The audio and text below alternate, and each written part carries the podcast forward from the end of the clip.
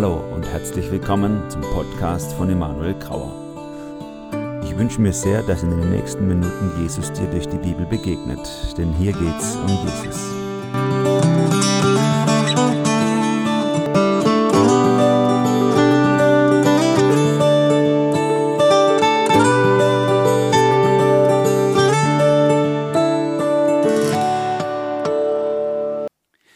Heute wird es schlicht und einfach. Wir sind heute in einer langen Diskussion und Jesus macht was ganz Einfaches. Er sagt, einfach nur mich, sonst nichts. Nur Jesus, keine Tricks. Und die Leute können das nicht ertragen. Die wollen es differenziert, die wollen es noch dies und das und was ist mit dem und was ist mit jenem. Und Jesus kommt immer wieder auf das zurück. Und das können nicht alle ertragen. Manche gehen dann einfach und sagen, das kann ich nicht. Das ist mir zu einfach. So kann es nicht machen. So absolut kann man das doch nicht sagen. Da muss man doch ein bisschen differenzierter ranschauen. Ich saß neulich mit meiner Frau und dann scharen sich immer ein paar von unseren Kindern dazu auf dem Balkon und wir haben gesprochen über Geburtstage. Meine Frau hatte gerade Geburtstag, ich habe nächste Woche Geburtstag und dann haben wir gesprochen darüber, wie das ist. Und der Sohn gesagt, das ist doch doof, wie ihr das macht. Ihr habt ein Konto und wie kann man da jemand was schenken vom eigenen Konto? Die kann sich das doch selber kaufen. Und das ist ja auch, das ist doch überhaupt komisch. Ja, wir können uns alles selber kaufen. Überhaupt in unserem Land sind wir so gut versorgt, dass ich vermute mal, keiner von euch hier sitzt und überlegt, ah, kann ich mir dieses oder jenes schöne eigentlich leisten, sondern wenn wir wollen, dann kaufen wir es. Und wenn wir was geschenkt kriegen von Leuten, ist es nicht deswegen, weil wir es nötig hätten, sondern dann ist so ein Gutzelle obendrauf. So eine Anerkennung, dass er oder sie an mich denkt. Deswegen ist es vielleicht auch ein bisschen schwierig für uns, einen Zugang, haben, Zugang zu haben zu dieser Lebenswelt, aus der wir hier hören, in dieser Geschichte. Menschen, die vielleicht existenziellere Probleme haben, und die natürlich dann gerne diesen Jesus als Brotkönig hätten. Die gerne den hätten, der ihnen einen kostenlosen Backshop bietet. Brauchen wir nicht, denn wir kaufen es einfach. Aber doch gibt es auch bei uns einen Haufen Bereiche im Leben, wo wir vielleicht die Sachen nicht im Griff haben. In Beziehungen, Scheidungen, Freunde wenden sich von uns ab, Krankheit, Arbeitsplatz bedroht. Auch das sind Sachen, wo wir uns nicht selber geben können, was wir eigentlich brauchen. Und gerade jetzt in Zeiten, ähm, von Corona, nach Corona und jetzt Ukraine-Krieg, da kommt es so raus in diesen Umfragen, äh, wie sehr Menschen auch enttäuscht sind von den Leuten, die ihnen doch das hätten geben müssen, was sie brauchen. Vielleicht habt ihr die Rheingold-Studie gelesen, gerade letzte Woche kam die raus, die Zufriedenheit der Deutschen mit der Politik. Das ist pure Enttäuschung, die da rauskommt. Da waren so Fragen, ich habe mir das mal durchgeguckt. Frage, man hat das Gefühl, dass unsere Politiker keine Ahnung haben von dem, was sie tun. Zustimmungswert 73 Prozent in der Bevölkerung. Wenn ich darüber nachdenke, wie in Deutschland Politik gemacht wird, macht mich das sehr wütend. 72 Prozent Zustimmung. Man hat das Gefühl, es macht sich in der Regierung keiner großartig Gedanken, was in den nächsten Jahren passiert. 72 Prozent Zustimmung. Ich habe Vertrauen in unsere Regierung und deren Politik. 34 Prozent Zustimmung. Klar, und wenn ich jetzt hier rumgehen würde, wäre wahrscheinlich ähnlich. Vielleicht sind auch viele von euch, die enttäuscht sind. Warum sind wir enttäuscht? Enttäuscht sind wir dann, wenn wir getäuscht wurden. Wenn wir was erwartet haben, was nicht passiert. Wenn wir von jemandem das haben wollen und was der uns nicht gibt. Und weil wir wirtschaftlich, sage ich mal, kaum existenziell bedroht sind, haben wir natürlich andere Erwartungen, Wünsche, die sich auftun. Und dann haben wir Adressaten, die diese Wünsche erfüllen sollen, unter anderem eben unsere Politiker. Und so ging es Jesus auch in dieser Geschichte. Die Menschen, die erlebt haben, dass er eben 5000, eigentlich ist es eine falsche Rechnung, 5000 Männer, Tobi hat es ja letzte Woche gesagt, das heißt, es waren vielleicht 20.000 Leute. So, die haben ein paar mehr Kinder gehabt als wir im Schnitt. 20.000, 30.000, wir wissen es nicht genau, wie viele da da waren. Er hat sie alles satt gemacht. Er hat ihnen das gestillt, was sie brauchen. Und du und ich, wenn wir in uns reingucken, die Dinge, die uns fehlen, es ist in der Regel nicht der Hunger nach Brot, aber vielleicht der Hunger nach Sinn, der Hunger nach Freude, der Hunger nach Entspannung, der Hunger nach Freiheit, nach Frieden in unserem Inneren, nach guten Beziehungen. Wo stillst du den Hunger? Ich glaube, dass Jesus das Loch, das jeder in uns spürt, füllen möchte. Nicht mit Brot, sondern mit sich selbst. Das ist die große Diskussion, die er hier aufwirft. Für sie war nur das eine wichtig. Wie kriege ich kostenlos Essen? Wo kriege ich den, der mir was stopft? Was Jesus damit eigentlich vorhatte, war für sie nicht so entscheidend. Und deswegen diskutiert Jesus das mit ihnen nach, heute.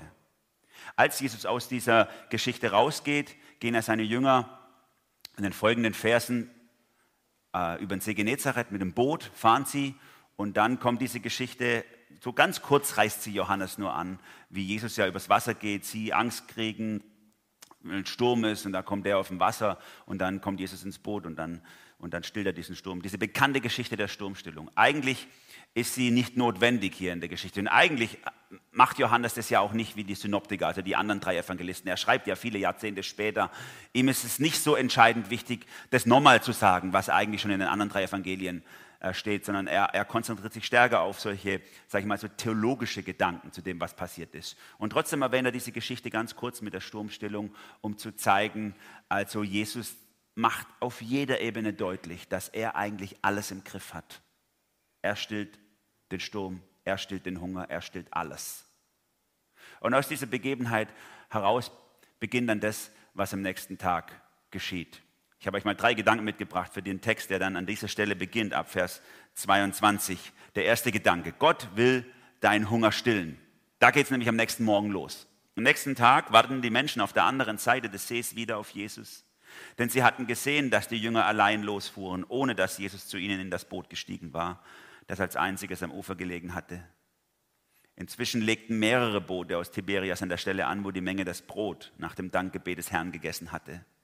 Als die Leute nun merkten, dass Jesus und seine Jünger nicht mehr da waren, stiegen sie in diese Boote, setzten nach Kapernaum über und suchten dort nach ihm.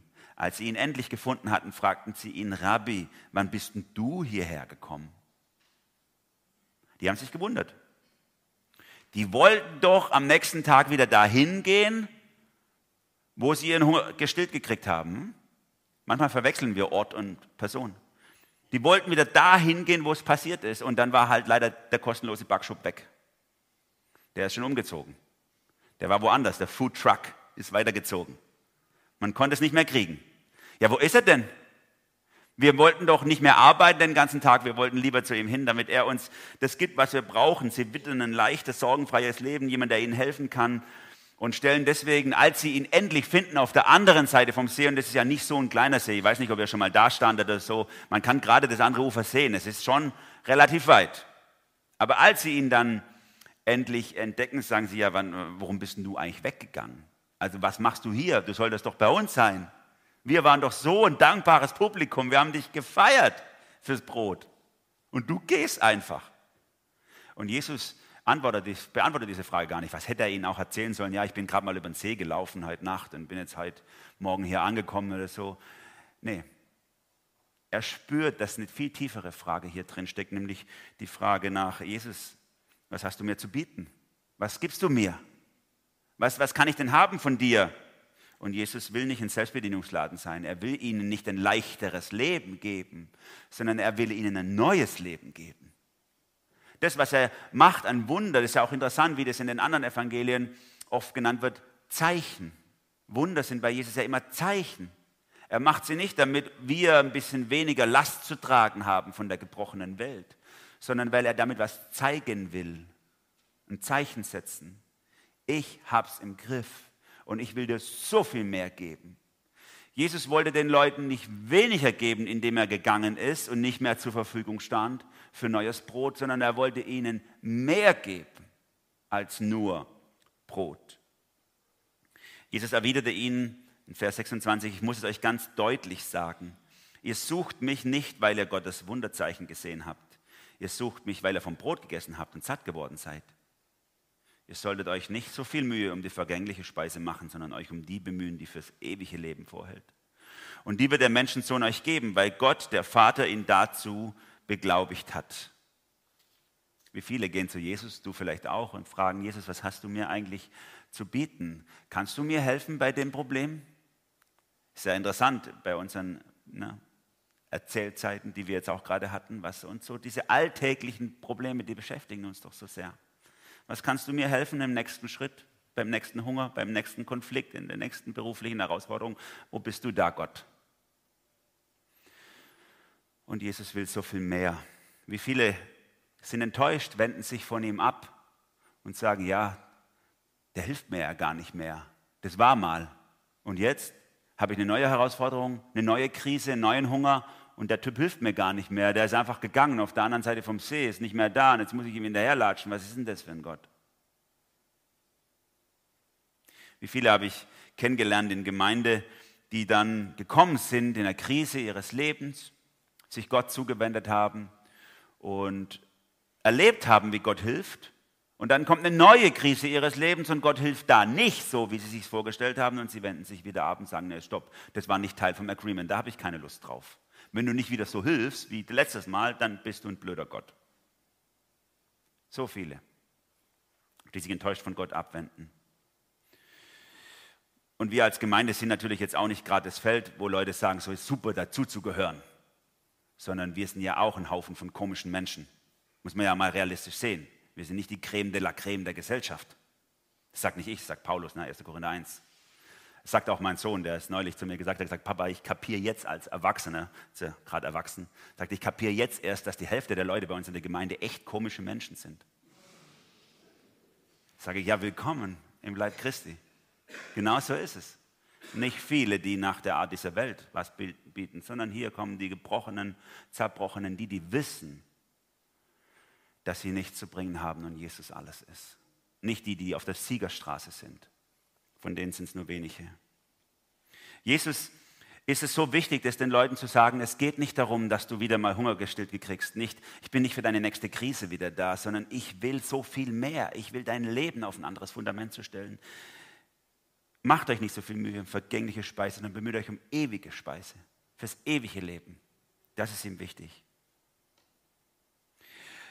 Dann diskutieren die ein bisschen rum mit ihm. Ich habe das hier mal ausgespart. Der Text ist ja super lang, den ihr mir gegeben habt. Äh, haben sich dann so im Alten Testament rumgeschlagen und dann sagten sie zu ihm, Vers 30, wenn wir dir glauben sollen, dann musst du uns ein Wunder sehen lassen. Was wirst du tun? Also das ist ja schon ein bisschen komisch, oder? Gerade Tag vorher. Wunder. Jesus latscht noch nachts über den See.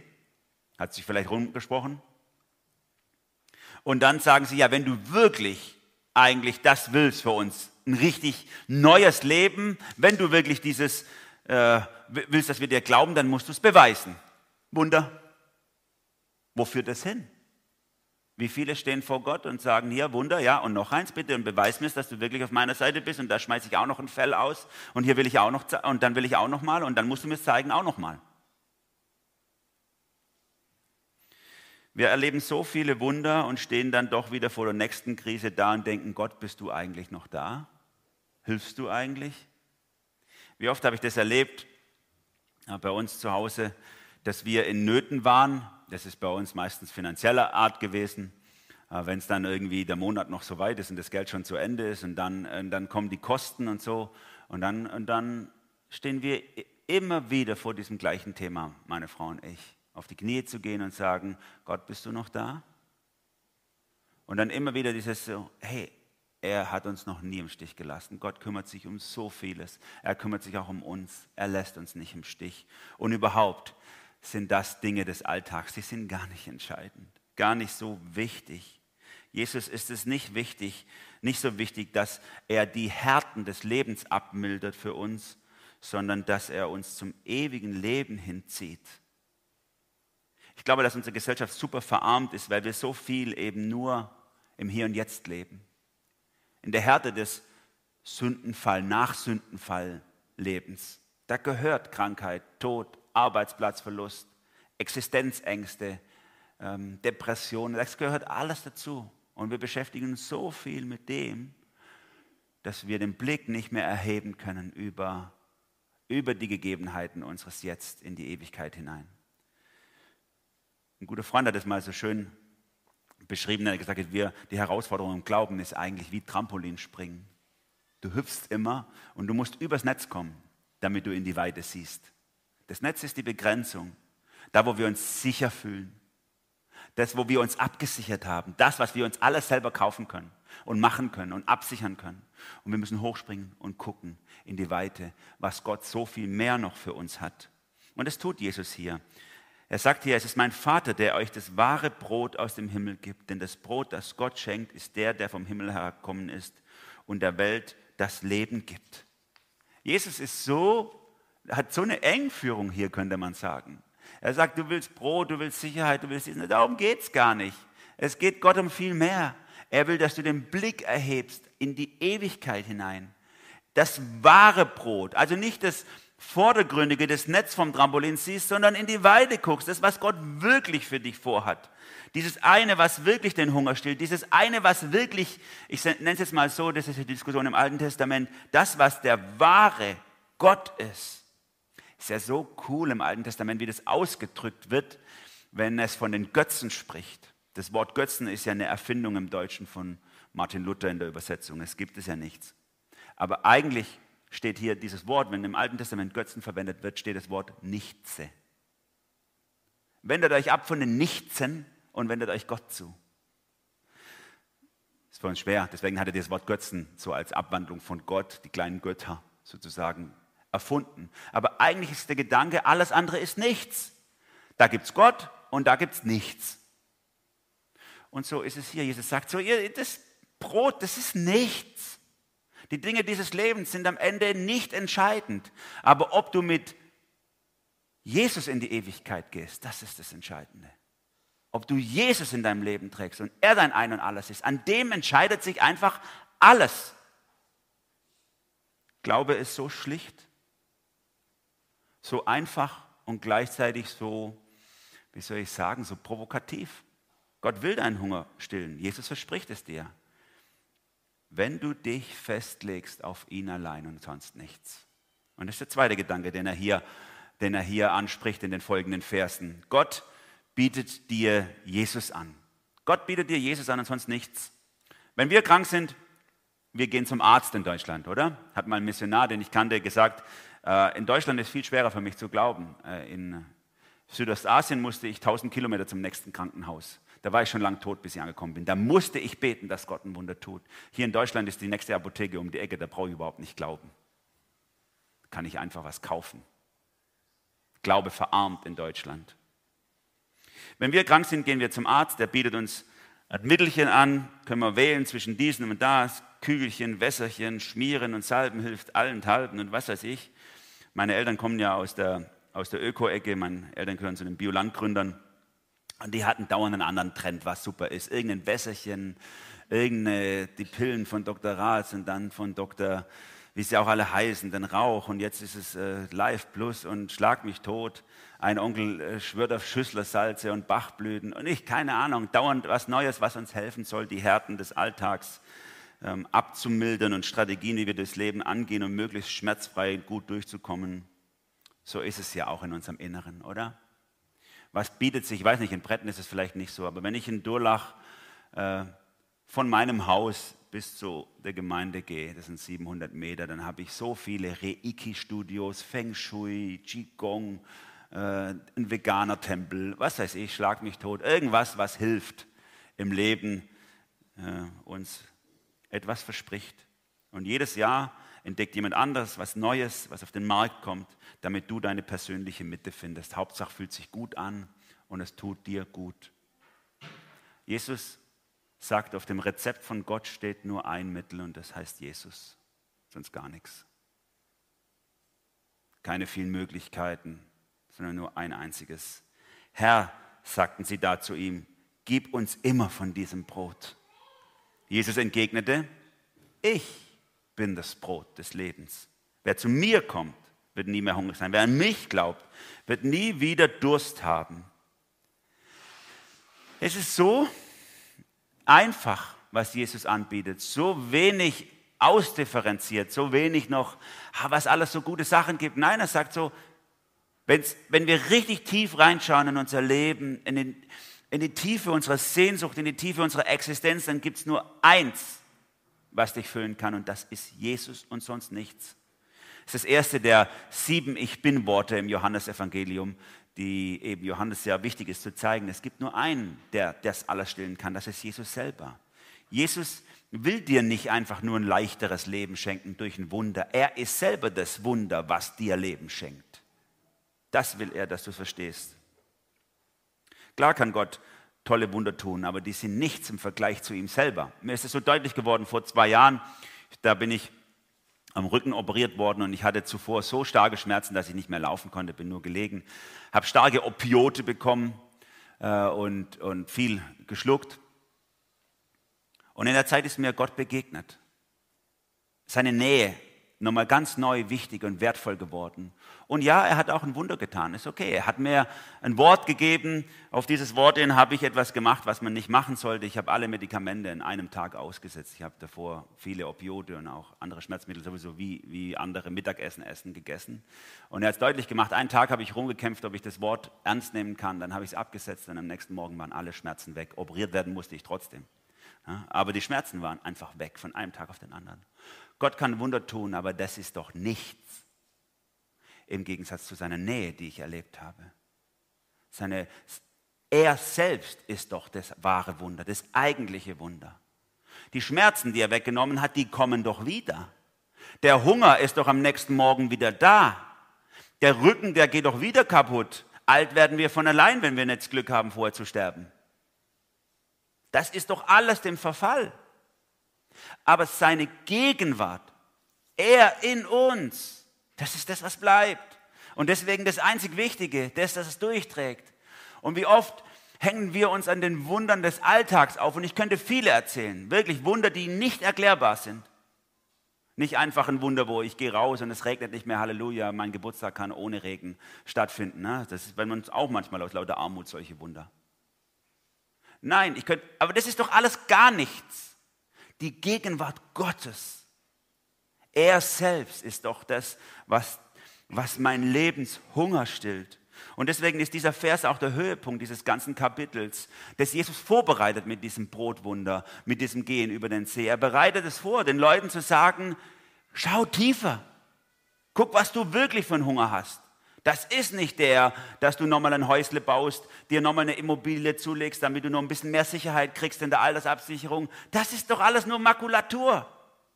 Sicherheit gibt es bei mir und sonst nirgends. Du brauchst nicht noch eine andere Partnerin, weil die dich nicht mehr so sehr liebt. So, die Liebe, das ist doch das, was du in mir findest. Alle Sehnsüchte in uns, das Loch unseres Herzens, können nur von Jesus selber gefüllt werden und sonst nichts. Gott bietet dir seinen Sohn an. Brot zum Leben. Jesus ist es. Klar können wir auch unseren Hunger irgendwo anders stillen, das ist kein Thema. Wir können das tun, aber es wird nicht satt machen. Mir ist es so deutlich geworden, als mein kleiner Bruder vor vielen Jahren seine Frau weggelaufen ist und er mit den Kindern zurückblieb. Dieses, wie jemand in einer völligen Gebrochenheit, einer der schlimmsten Krisen, Freude und Friede in Jesus finden kann. War es gut, was ihm passiert ist? Nö. War Gott gut zu ihm? Ja. Hatte Gott einen guten Weg und Plan für ihn? Ja. Heißt es, der hat die Ehe wiederhergestellt? Nein. Das nicht. Aber er hat ihm einen fröhlichen inneren Ausblick auf sich selbst gegeben. Christus meine eigentliche Realität. Christus, meine Natur, Jesus, mein Ein und alles, trotz der Gebrochenheit dieser Welt. Und das will Jesus für dich haben. Er will nicht ein besseres Leben für dich haben. Er will das beste Leben für dich haben. Viel mehr als nur Brot. Er will sein. Dieses Leben will er dir schenken. Und deswegen sagt er hier Vers 39, er, der mich gesandt hat, will, dass ich keinen von denen verliere, die er mir gegeben hat, sondern sie am letzten Tag erwecke vom Tod. Denn mein Vater will, dass jeder, der den Sohn sieht und an ihn glaubt, ewiges Leben hat. Und am letzten Tag werde ich ihn erwecken vom Tod. Das ist Jesus wichtig. Den Blick über den Tellerrand hinaus, in die Ewigkeit hinein. Es ist ihm so, und wir hatten das ja beim letzten Mal, habt ihr das gehört, mit diesen zwölf Körben, die eingesammelt wurden. Der Tobi hat es ja so schön gesagt, das Fest war auf dem Weg, das Jesus nur mit eingepackt hat. Das war noch viel mehr. Die zwölf Körbe waren ein symbolischer Hinweis auf die zwölf Stämme Israels. Da geht es um, Gott bietet das jedem an. Gott bietet sich selber in Christus jedem an. Alle sollen gerettet werden. Jeder soll dieses Angebot bekommen. Keiner soll verloren gehen. Jeder soll zu Gott kommen. Das ist sein tiefster Wunsch. Und deswegen steht auf diesem Rezeptzettel nur ein Name, das ist Jesus. Die Frage ist, löst du das Rezept ein oder probierst du es mit Kügelchen und Salben und Schmieren, hilft allenthalben, mit diesem und jenem? Wie reagierst du auf das Angebot Gottes? Und da kommen wir zum dritten Gedanken dieses Textes von heute. Entscheide dich. Jesus allein? Fragezeichen. Ich war vor vielleicht drei Jahren in einer Diskussion mit der evangelischen Kirchenleitung in Baden, noch unter dem vorigen Bischof.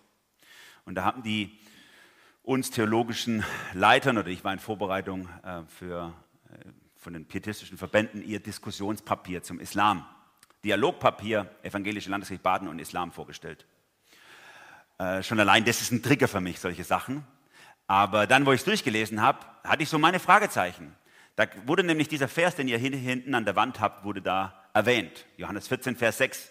Ohne gucken, wisst ihr, was draufsteht? Ihr kommt da jeden Sonntag hier rein mindestens? Ja, ihr wisst es, ne? Das ist dieses Ding mit Weg und Wahrheit und Leben. Niemand kommt zum Vater denn durch mich. Und dann steht da in diesem Papier drin so, es ist natürlich völlig klar, dass Johannes 14, Vers 6 nicht im exklusiven Sinn gemeint ist. Und das ist Grundlage für einen guten Dialog mit dem Islam. Dann habe ich mich nur so gemeldet in dieser Runde unter den wichtigen Theologen und Studierten, hohen Doktoren und so, habe ich gesagt, jetzt so, wenn ich mich richtig erinnere, die haben den nicht zitiert, den Vers, dann steht da doch drin, dass Jesus sagt, ich bin der Weg, die Wahrheit und das Leben. Niemand kommt zum Vater denn durch mich. Wie soll ich denn das nicht exklusiv verstehen? Das wäre nur meine Frage. Ja, das hat Jesus nie so gemeint. Der hat das nicht gemeint, dass es nur der einzige Weg ist, sondern das müssen wir inklusiv verstehen. Jesus wollte nie kommen und sagen, ich bin das Einzige. Da haben diese einfachen Juden das besser verstanden als die hochdotierten Theologen, denn die haben sich geärgert hier über das, was Jesus hier sagt. Die sind raus und dann heißt es hier so schön, seine jüdischen Zuhörer waren empört darüber, dass er gesagt hat, ich bin das Brot vom Himmel herabgekommen, weil die wussten genau, was er damit meint. Die wussten genau, dass er damit sagt, ich kann alleine deinen dein Hunger stillen und ich bin der Sohn Gottes vom Himmel und nicht einfach nur ein Mensch. Und unsere hochdotierten Doktoren und Professoren 2000 Jahre später kriegen das nicht so gut auf die Reihe, das zu verstehen, wie die einfachen Menschen an diesem See. Natürlich ist es exklusiv gemeint und nicht anders. Und deswegen ärgern wir uns ja so an Jesus. Warum steht auf diesem blöden Rezeptzettel nur Jesus und sonst nichts? Warum kann der nicht ein bisschen differenzierter unterwegs sein? Warum ist er so exklusiv? Wenn er doch ein bisschen abschwächen würde, ein bisschen dialogfähig wäre, Jesus.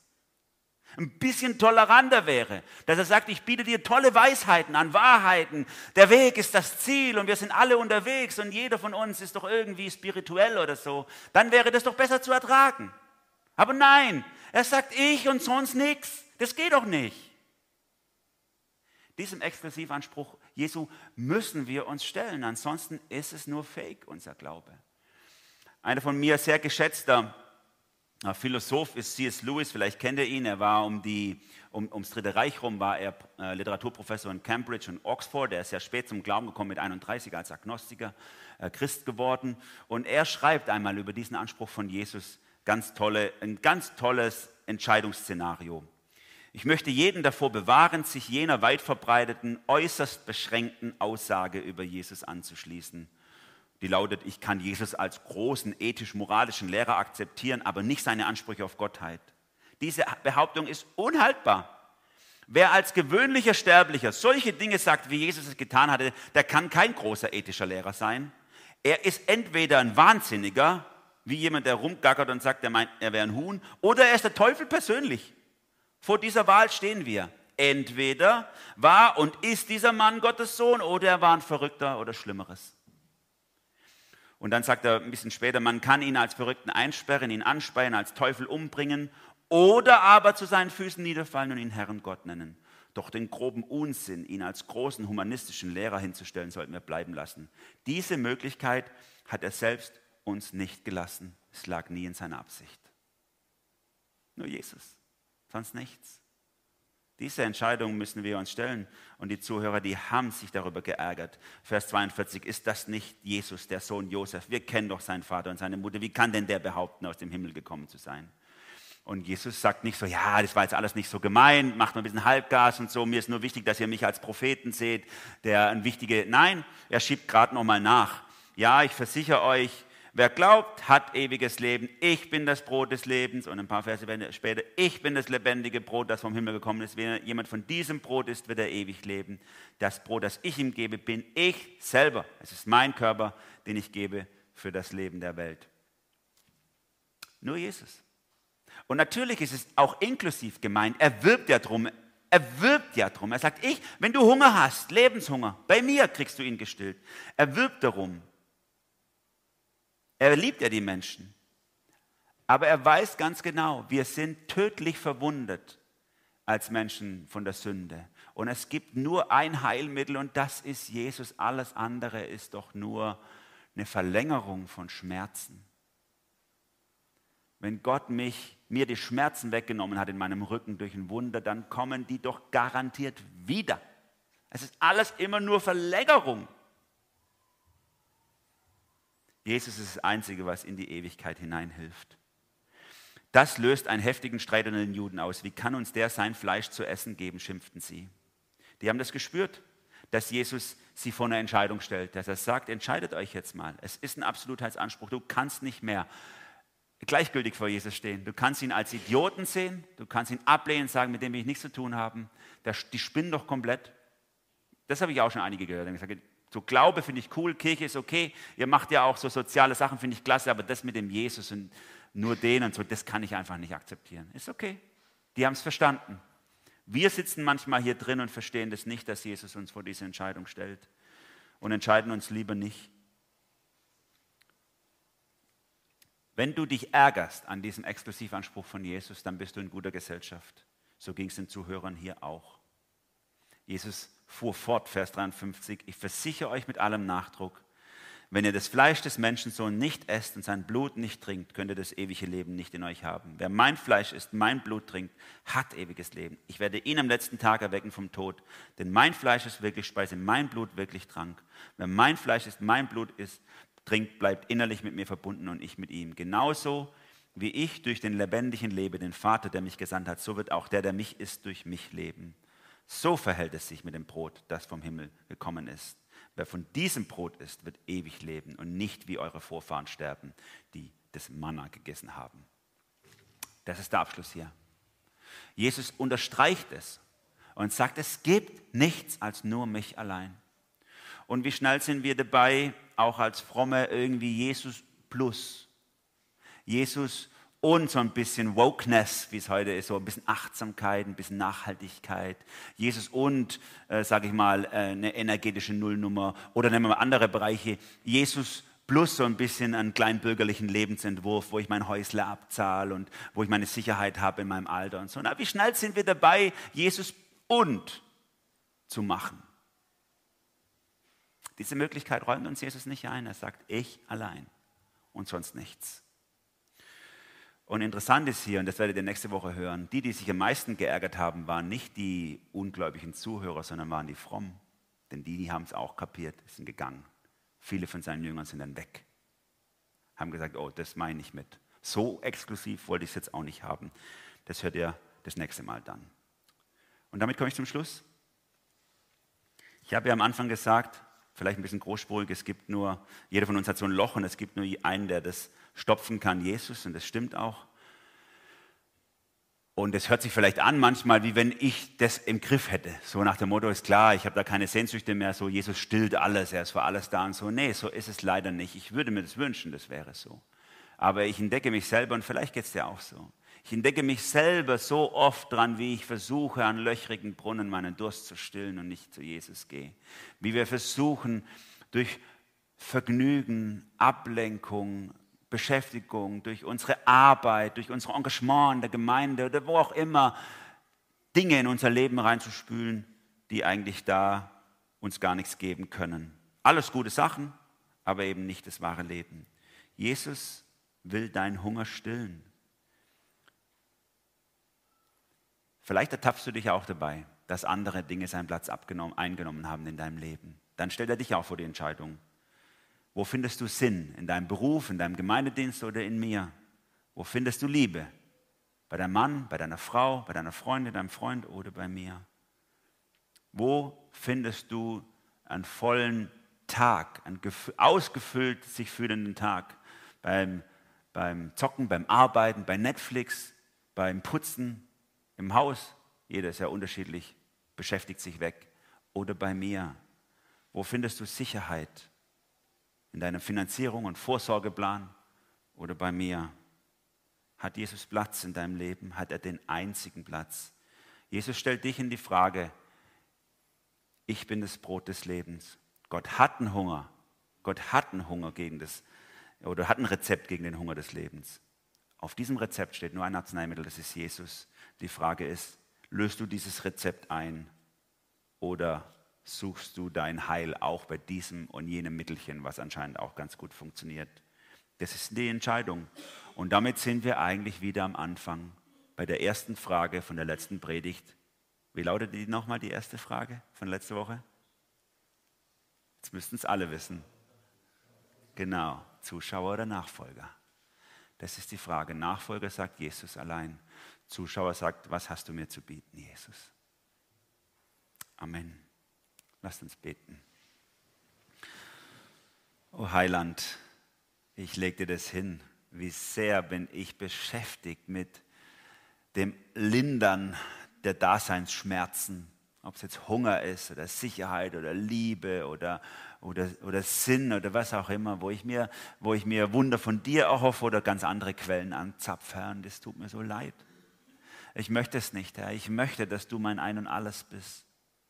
Und du siehst, wo im Herzen vom einen oder anderen hier drin jetzt Dinge aufgedeckt wurden heute, wo du durch deinen Heiligen Geist hineingesprochen hast. Ich bete darum, dass du nicht locker lässt, Herr. Dass du diese Lügen des, des Bösen in unserem Herzen aufdeckst, wo wir so vieles dazu genommen haben, Jesus und dies und jenes. Oder wo wir überhaupt dich in deiner Exklusivanspruch gar nicht akzeptieren möchten. Ich bete darum, dass du uns da überführst, dass du uns da zerbrichst, dass du uns auch, ja, Herr, wir möchten dir auch die, die Freiheit einräumen, das Recht einräumen. Zerbrich unsere Krücken, die wir uns gebaut haben. Mach die Dinge kaputt, lass die, lass die Sachen zerstört werden, an die wir unser Inneres hängen. Damit du allein auf dem Thron sitzt unseres inneren Lebens, Herr, und nicht alles mögliche andere. Danke, Herr, dass dir alle Macht gegeben ist im Himmel und auf Erden und dass es lohnenswert ist, nur auf diese Karte zu setzen und nichts anderes. Erringe den Sieg in meinem Herzen, in unserem Herzen, das tun zu wollen. Amen.